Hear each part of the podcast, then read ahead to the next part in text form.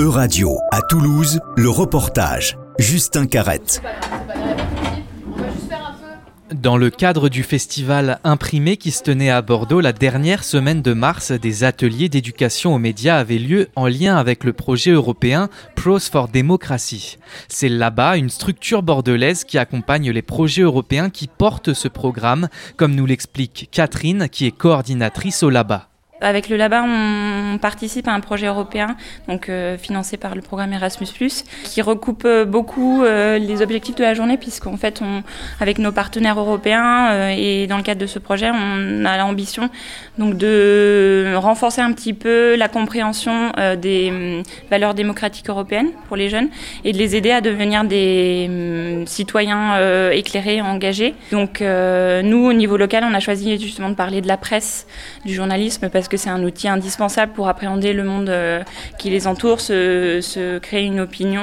C'est pour ça qu'on organise ces ateliers dans le cadre du, du projet Prosphore Démocratie. On a aussi après à côté des, événements plus internationaux et au, niveau européen. On organise par exemple à la fin du mois d'avril une rencontre de jeunes européens à Malte. Euh, du coup il y aura des Français, des Italiens, des Maltais, euh, Macédoines et Slovaques turcs aussi, pardon.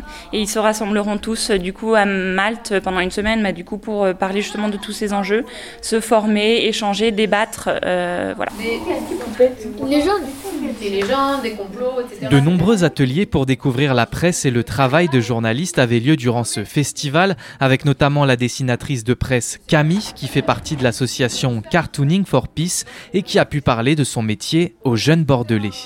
Pour moi, c'est très important de faire ce, travail-là euh, de, sensibilisation et aussi d'information quant au métier de dessinateur de presse, qui euh, en France euh, n'a pas de souci puisque la liberté d'expression est, protégée voilà, dans le cadre légal, là où Cartooning for Peace intègre des dessinateurs de presse qui viennent d'un peu partout dans le monde et où la situation n'est absolument pas la même. et donc, il est pour moi très très utile d'informer sur ce, ce métier-là. Des ateliers pour expliquer les différentes techniques anti-fake news avaient également lieu, notamment avec Amandine Sagnal, journaliste à la revue Far West. En fait, les fake news, ça a toujours existé, les mensonges, les rumeurs ont toujours existé, sauf qu'aujourd'hui, avec les réseaux sociaux, avec Internet, bah, on a une, une profusion d'infos qui est telle que bah, dans le lot, on a forcément beaucoup d'informations qui sont fausses. On a aussi beaucoup de vraies, mais beaucoup de fausses. Ils savent très bien qu'ils sont, sont en contact avec des informations, des vraies et des fausses, et que dans le lot, bah, ouais, il y a beaucoup d'informations fausses qui leur parviennent. Et moi, je leur apprends justement à se dire, bon, c'est pas grave, il y a des informations fausses, mais on va apprendre ensemble à les démonter. Et vous pouvez faire chez vous ce travail-là.